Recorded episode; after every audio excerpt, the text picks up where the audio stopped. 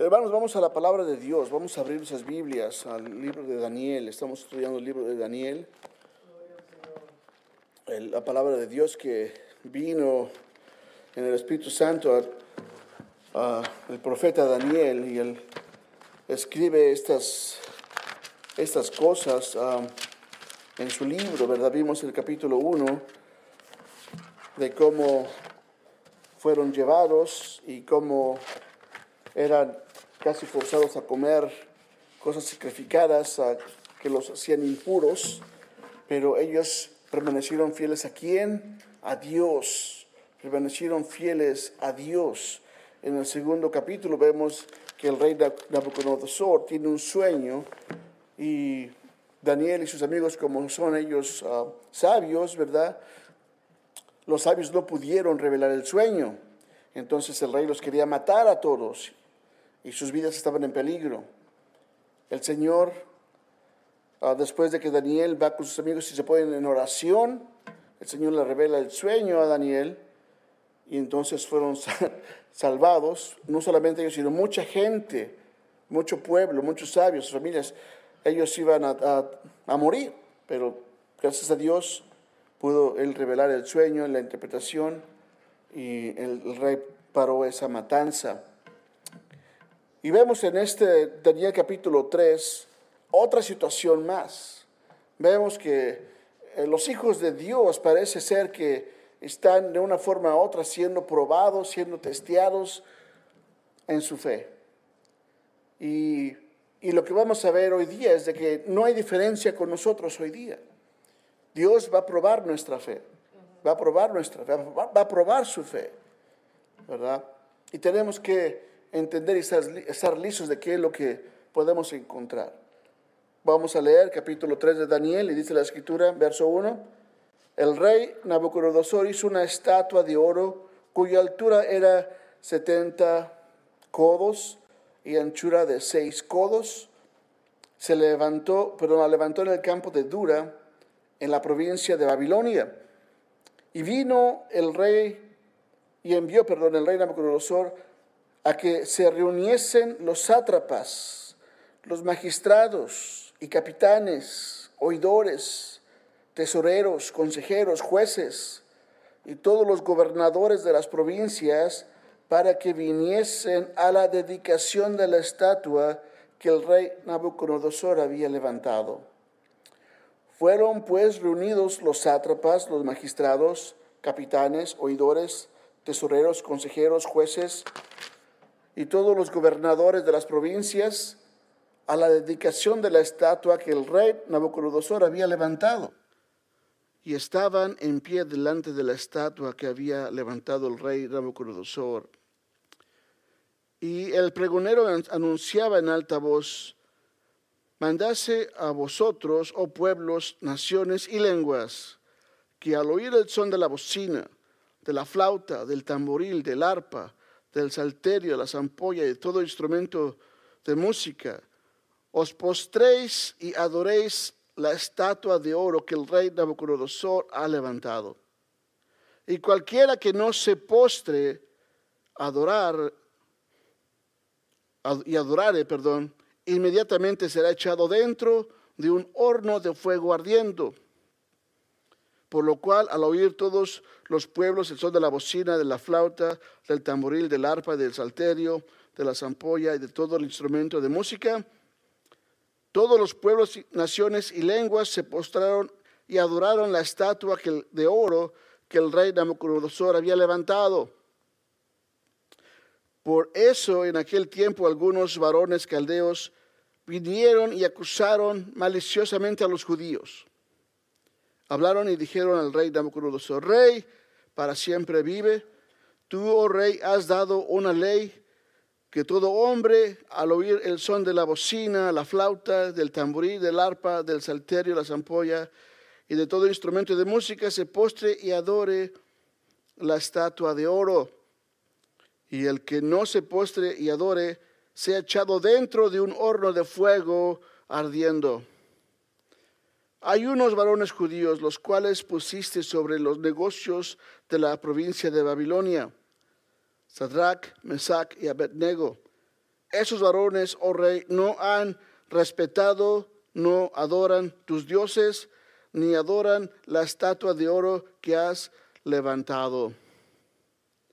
Entonces Nabucodonosor dijo con ira y, con enojo que trajesen a Cedrac, Mesach y Abednego. Al instante fueron traídos estos varones delante del rey. Habló Nabucodonosor y les dijo, ¿es verdad, Cedrac, Mesach y Abednego, que vosotros no honráis a mi Dios, ni adoráis la estatua de oro que he levantado?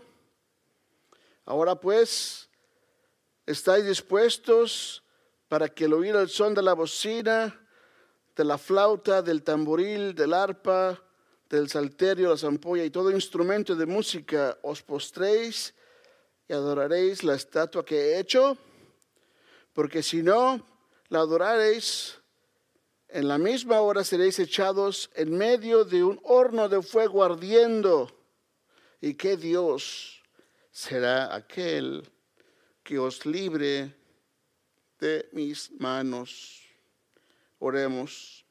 Bendito Padre Santo, gracias te damos por tu palabra, Señor, que nos muestra la realidad de la vida, Señor, de las cosas que a veces pueden pasar. En un momento podemos, Señor, estar al borde de la vida, de la muerte, Señor.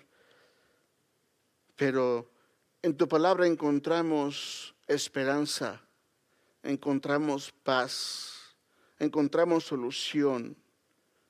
Hay luz al final del túnel. Tú eres la luz, Señor. Te alabamos porque tú nos has iluminado con tu verdad. Ahora, Señor, tu Espíritu Santo nos guíe nos enseña en esta mañana tu palabra en Cristo Jesús. Amén. Vemos la historia de que esos hombres, esos jóvenes judíos, ahora están en peligro de muerte. Porque el rey Nabucodonosor hizo una estatua de oro de más o menos unos 27 a 30 metros de alto. Eso es más o menos como un edificio de 8, de ocho pisos o 10 pisos y de dos y medio de, ancho. Y todos, todos los oficiales del rey, todos sus ministros, todos sus representantes del rey tenían que venir a adorar a esa estatua. Nabucodonosor esperaba la lealtad de todo este pueblo. Ahora, Nabucodonosor tenía otra vez como unos 20 años de rey cuando había conquistado varios pueblos como Israel o Egipto y muchos otros de Asiria. Y, muchos de esos pueblos que había conquistado Nabucodonosor había traído pueblos de ahí, gente. Era algo común cuando algún reino invadía un otro reino más débil, el, el rey más fuerte traía los tesoros, pero también se llevaba los doctores, a los abogados, los arquitectos, los que sabían de leyes, la gente que, podía ser servicial para su imperio. Los sí lo hacían casi todo el tiempo. Los reinos se llevaban lo mejor de los pueblos conquistados y dejaban solamente a los más pobres para que no se levantaran contra ellos, para que no, sufrieran ah, otro levantamiento de, esas personas. So, todos los reyes y príncipes de todas las naciones conquistadas se presentarían a esa gran explanada o llanura que dice la Biblia es dura, con el objetivo claro de buscar la lealtad de todos estos pueblos y naciones que el rey había traído de diferentes partes del mundo, como por ejemplo Sadrach, Mesach y Abednego, eran príncipes en Jerusalén, eran príncipes, los trajo para servir.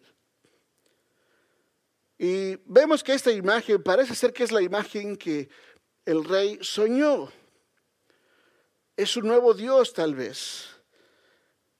Y cuando le dan la revelación del sueño, le dice Daniela al rey, oh rey, tú eres la cabeza de oro, tú eres el rey de los reyes de la tierra. Dice, tú no hay otro rey mejor que tú. Después de ti va a venir un reino más inferior al tuyo, que es el de los persas. Después de ti, de los persas, vendrá otro inferior, que es el de los griegos. Después de los griegos vendría otro reino, que sería los romanos. Y Dios le muestra en esa imagen a Nabucodonosor, ese sueño, la historia del mundo realmente, la historia completa de cómo es que estos reinos iban a tomar parte en la historia mundial, porque al final del sueño dice que hay una piedra que no es cortada con mano y que esa piedra toca la imagen y la desmenuza completamente, la destruye y se la lleva y no queda rastro y la piedra se convierte en una gran montaña que cubre toda la tierra, simbolizando el reino de Dios que viene al final de todas estas naciones.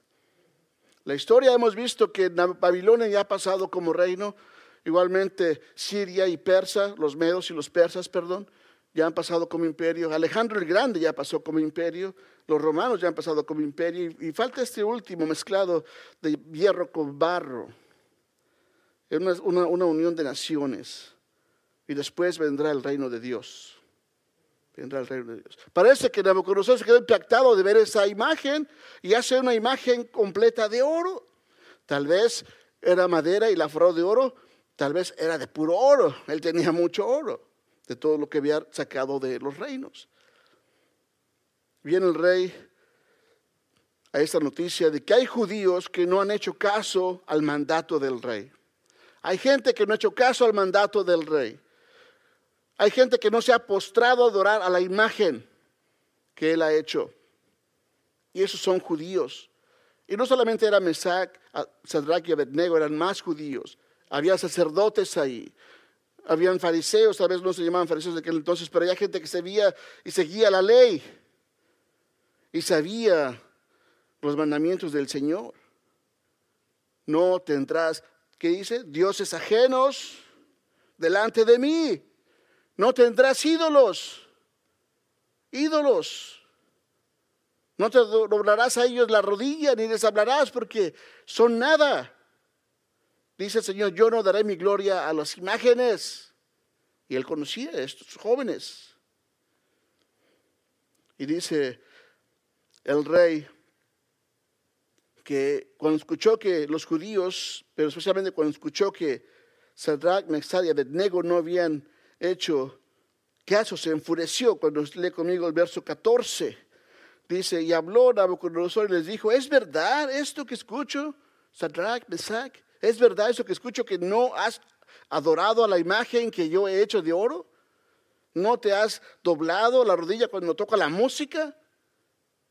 ¿No has enseñado la fidelidad o la lealtad al reino, al imperio? ¿Es eso verdad? Y se enojó. Se enojó. Y dice, ahora pues, ¿estáis listos para que al oír el son de la bocina, de la flauta, del tamboril, del arpa, del salterio y la zampolla, de todo instrumento de música, os postréis y adoraréis la estatua que he hecho. Dice, pónganse listos porque ahora sí van a adorarla. Ahora sí la vas a adorar. Porque si no la adoras, si no dobla rodilla, en ese mismo momento vas a ser echado al lago de, a ese, perdón, horno de fuego. En ese mismo momento. ¿Y qué Dios podrá librarte? ¿Qué Dios? No estamos hablando de legumbres, ¿verdad? Que las legumbres le dieron fuerza, los hicieron más robustos.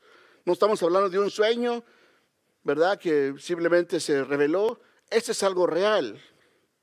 Ve la imagen, está real.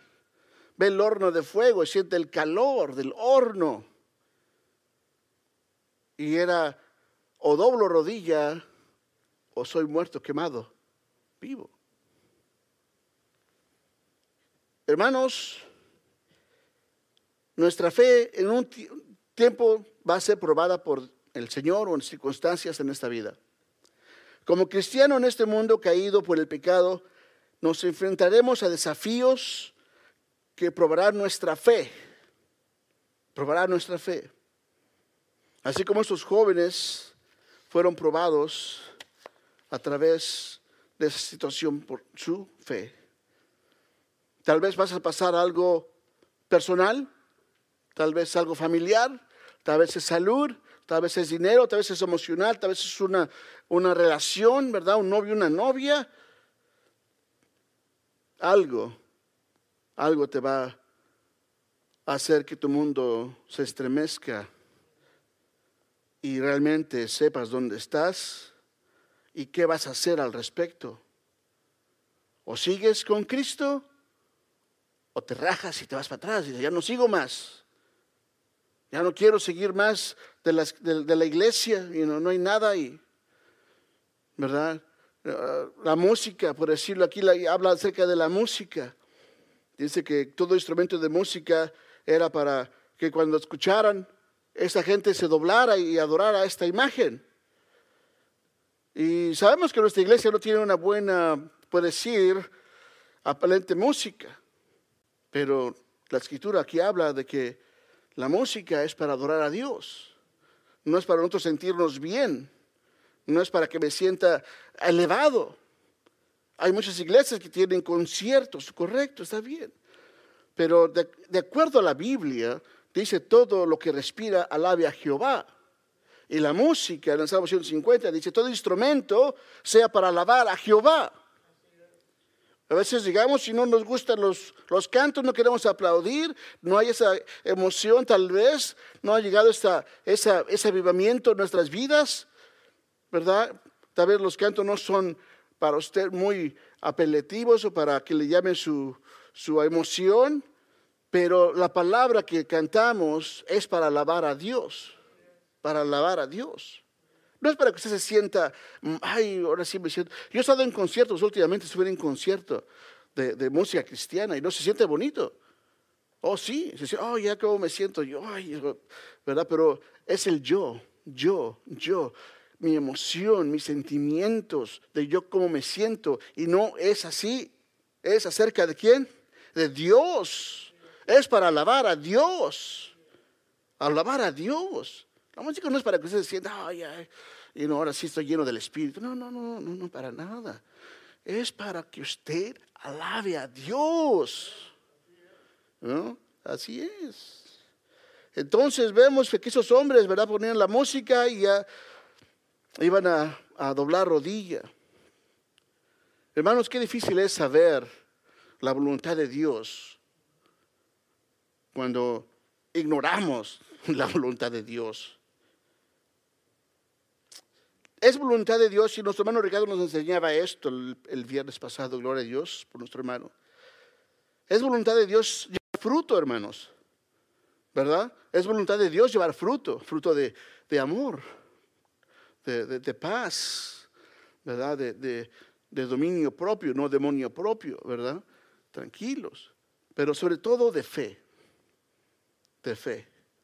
Tenemos que tener el fruto de la fe esos jóvenes hermanos creían en el Señor definitivamente y no tenían duda de que Dios era capaz de salvarlos.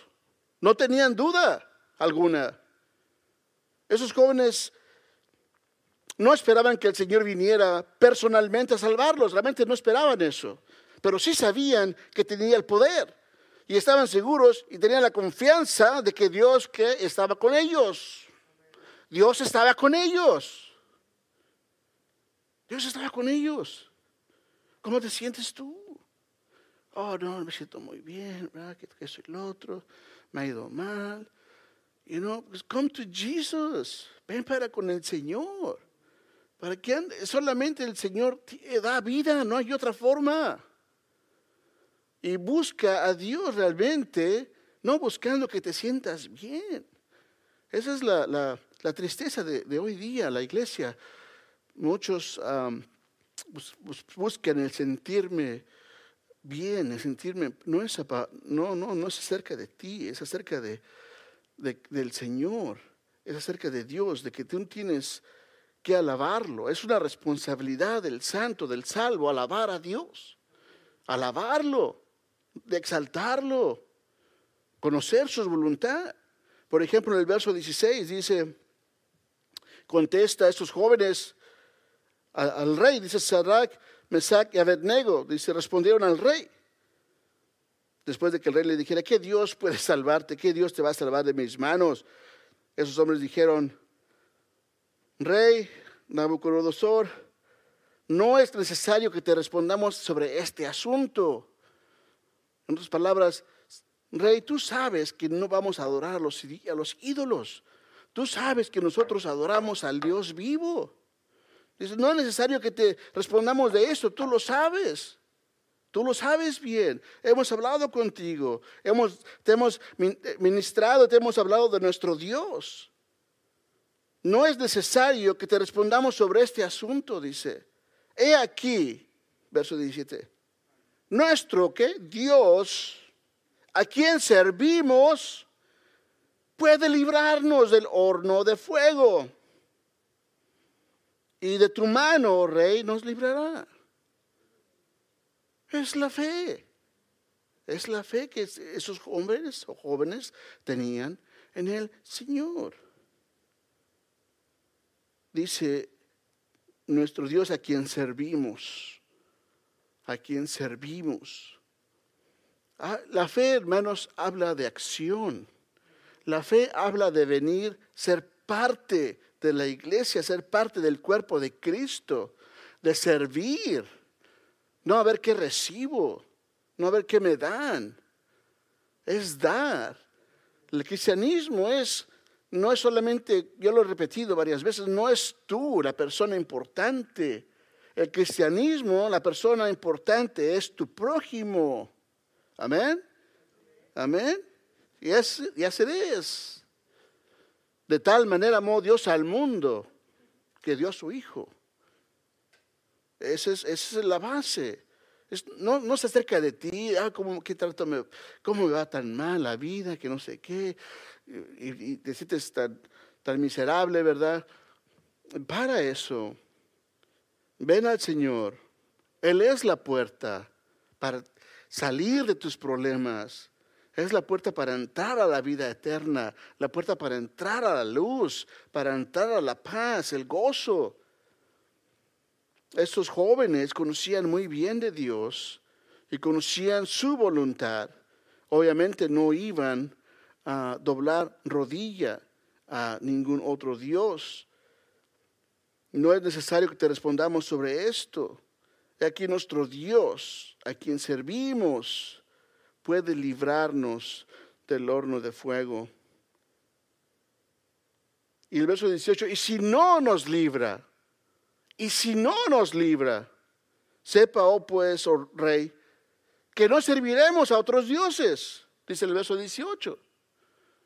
esos, hombres tenían la confianza de que Dios estaba con ellos, de que los podía librar, pero que Dios no tenía que hacer nada por ellos. Él es el Señor, es absoluto. Por eso no estoy de acuerdo con las personas que dicen, yo lo declaro, declaro, no. ¿Declaras qué? el Señor es absoluto. Tú no puedes mandarle al Señor a hacer algo. No. Dices, y si no, dice el verso 18, y si no, dice, no vamos a doblar rodilla a otros dioses. No vamos a, no vamos a contaminarnos o a perder nuestra relación con Dios. Entonces, hermanos, para el cristiano es indispensable tener o llevar una vida de fe una vez más, la palabra fe es una palabra de acción. Debemos tener una convicción firme de lo que creemos, como decía nuestro hermano. Si no conocemos la voluntad de Dios, ¿cómo la vamos a hacer? ¿Cómo vamos a saber cuál es la voluntad de Dios? ¿Cómo puede conocer usted la voluntad de Dios?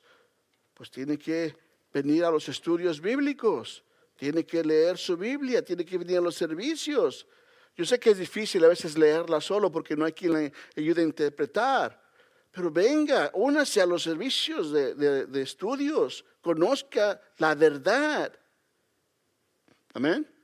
Dice el Señor, la verdad que dice, la verdad os hará libres, free, libres de preocupación, libres de, tormento, libres de tristezas, libres de la depresión. Porque la verdad de Dios e-, es, maravillosa cuando recibimos su paz, su amor, su perdón, su gracia y conocemos del Señor como nuestro Dios. Él nos ama, nos hace sus hijos, somos hijos del Señor. Tenemos esa bendición. Ahora, cuando nuestra fe es probada, debemos continuar confiando en el Señor. No pase lo que pase. Tal vez no, el Señor no va a contestar de acuerdo a lo que tú quieras. Tal vez no va a contestar con eh, petición en la corte o, o, con el doctor o con tu hijo o tu hija o tu esposo o tu esposa. Pero no por eso le vas a dar la espalda a Dios. Amén. Amén. Es lo que esos jóvenes estaban haciendo. Y si, no, el Señor no viene, no vamos a doblar rodilla a otro Dios. No vamos a hacer eso. Vamos a permanecer firmes y fieles a nuestro Dios, porque lo conocemos, sabemos quién es, sabemos que es un Dios de amor.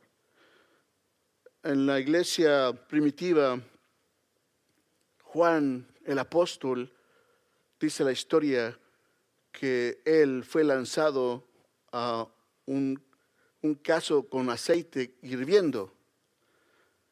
Dice la, la tradición cristiana que Juan, el apóstol, salió sin nada. No tenía nada quemado. Y por eso lo mandaron a, las islas a que muriera, porque no sabían qué hacer con él. No sabían qué hacer con él. Su discípulo Policarpo pasó lo mismo. Y Policarpo le decían, pero ¿por qué Policarpo vas a hacer eso? Dobla rodilla al César y no ve a otros dioses. A mí tú eres buena onda, ¿por qué tienes, por qué tienes que hacer eso? O sea, no, no debes morir. Y, Policarpo decía, yo no puedo hacer tal cosa a nuestro Señor que ha sido tan bueno para conmigo, dice. Así decía. No puedo, no puedo hacer eso a Cristo que ha sido tan bueno conmigo. Y murió quemado. El Señor no lo salvó. Él murió en el aceite, Policarpo. El Señor es bueno. Dice la escritura, el Señor es bueno, Él conoce a los que en Él confían. Él conoce a los que en Él confían. Vemos entonces que el cristiano debe permanecer fuerte en su fe. Jesús dijo que a través de la fe podemos superar todas las pruebas, todas las pruebas y desafíos de la vida. ¿Por qué? En el Antiguo Testamento el Espíritu Santo solamente llegaba y tal vez el Espíritu Santo estaba con ellos. Obviamente Jesucristo, después vemos la historia, estuvo ahí, pero no estaba todo el tiempo el Espíritu Santo ahí. Hoy tenemos al Espíritu Santo con nosotros. Amén. Vive en tu corazón. Y podemos vencer porque tenemos el Espíritu de Dios. En otras palabras, no, no, no, no es de que todo el tiempo vamos a tener siempre un récord de que, oh, todos los casos que llevo al Señor me los concede, todo me sale bien en las cortes, todo me sale bien con mi matrimonio, todo me sale bien con mi, en mi negocio o, en el doctor. No, no, vamos a tener fracasos, pero no nos vamos a, a, a hundir en la depresión o en la tristeza, ¿verdad? O vamos a blasfemar contra Dios o simplemente lo vamos a abandonar. Esa es la victoria. Dice el Señor Jesucristo, puede leer conmigo en Mateo 17, 20. Mateo 17, 20, si lo tiene rápido.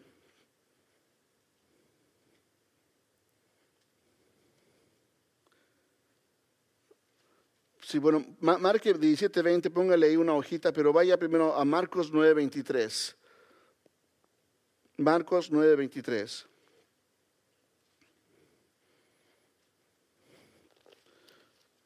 Evangelio de San Marcos, capítulo 9, verso 23. Dice la escritura, ¿lo tenemos? Dice la escritura, Marcos, capítulo 9, verso 23. Jesús les dijo, si podéis creer, al que cree, que dice, todo le es posible. ¿Verdad? Pues tienes que estar, y eso solamente es posible cuando tienes esa relación con Cristo. Mateo 17, 20. Al que cree, dice la escritura, todo le es posible. Creer que que Jesucristo es el Señor, creer que, que Él tiene la, solución a nuestros problemas, que Él, que, de, que, Él lo que pase es mejor en nuestras vidas, si confiamos nuestra, nuestras vidas en Él. Mateo 17, 20 dice, Jesús les dijo, por vuestra poca fe, porque de cierto os digo perdón, que si, si tuvieres fe como un grano de mostaza, dirías a este monte, pásate de aquí allá y se pasará. Y dice, y nada os será imposible. Y, no estamos hablando de que un cerro literalmente se va a mover a un mar. Lo que estamos viendo aquí es de que Dios, el Señor creador del universo, es un Dios que es personal y que es un Dios que te ama y que es un Dios que no te va a dejar y que va a estar contigo todo el tiempo y que lo, que lo puedes experimentar. este mundo está lleno de, de problemas, lleno de situaciones, pero lo que es importante saber es de que hay un Dios todopoderoso que te ama y que no te va a dejar solo o sola, que para empezar te ha hecho su hijo o hija tuya de él, perdón, y que tiene un plan para ti. Hay un, hay un lugar de redención, hay un lugar donde todo ese tipo de cosas, de pruebas, va a terminar. Toda lágrima va a ser limpiada por Él. Es el paraíso, es el paraíso. Enfoquémonos en eso. No tengo duda, y yo creo que es lo que esos jóvenes estaban pensando. Si puedo yo ganar mi vida aquí, pero que después qué? Nada, la voy a perder. Dice Mateo 10:39, voltean sus páginas, 10:39. Con eso vamos a terminar. Ah, disculpen por el tiempo. Mateo 10:39. ¿Lo tenemos ahí? Dice la escritura, el que haya su vida, la perderá. Amén. Es lo que dice así, ¿verdad? El que haya su vida la perderá. Y el que pierde su vida por causa de quién? De Cristo. Por causa de Cristo, la hallará. La hallará. So, tu vida la puedes tú conservar y no, tal vez te aísles en, y te ahogues en, en otros para olvidar, ¿verdad? En, en otras cosas, ¿verdad? Otros, unos, unos están en alcohol, otros están en pornografía, otros están en diferentes situaciones. Pero dice aquí que no, si no quieres tú sufrir y perder tu vida por Cristo, ¿verdad? La vas a perder. La vas a perder.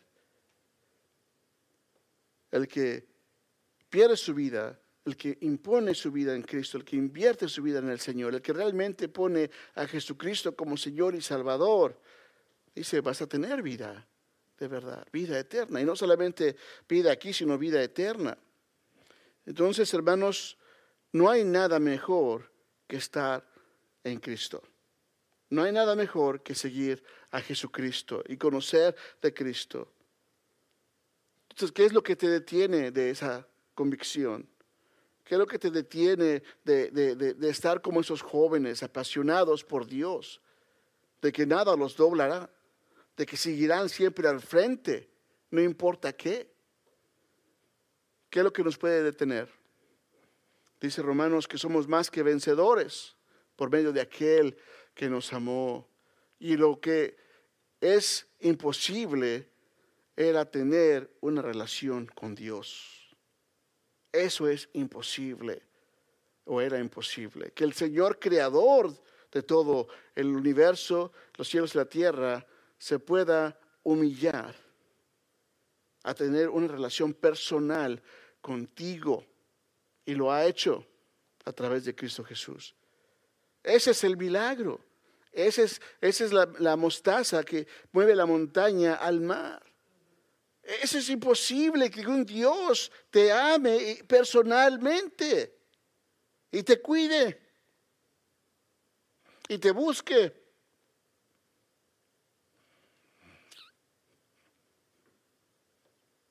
Gloria a Dios. Ese es el milagro más, más grande, perdón, Me emociono hablar del amor de Dios, pero ese es el milagro, que Dios realmente se, se humille y ahora tengamos o tengamos nosotros a Dios en nuestro corazón. Y podemos tener victoria en cualquier situación. No quiere decir que vamos a salir victoriosos en todas las áreas, no, pero vamos a tener paz, contentamiento y, vamos a tener la seguridad de que Él está con nosotros. Amén. Hermanos, si estás pasando por alguna tribulación o, algo que el Señor te ha puesto, no te dejes de Jesús, sigue al Señor, sigue al Señor. De una vez resuelve esa situación. Sigue a Cristo, no importa qué, porque al final el Señor se manifiesta sobre sus hijos, como se manifestó con esos jóvenes y lo vamos a ver la próxima, la próxima vez. Vamos a orar. Padre, gracias te damos, Señor, por a tu palabra. Bendícela, Señor, bendice a tu pueblo. Y, Señor, uh, bendice a los enfermos, mi esposa que está enferma, Señor, sánala. Y Padre, ah, queremos, Señor, que tu nombre sea glorificado. ayúdanos, llévanos con tu protección y tu bendición. En Cristo Jesús. Amén. Hermanos, estamos despedidos. Dios me los bendiga.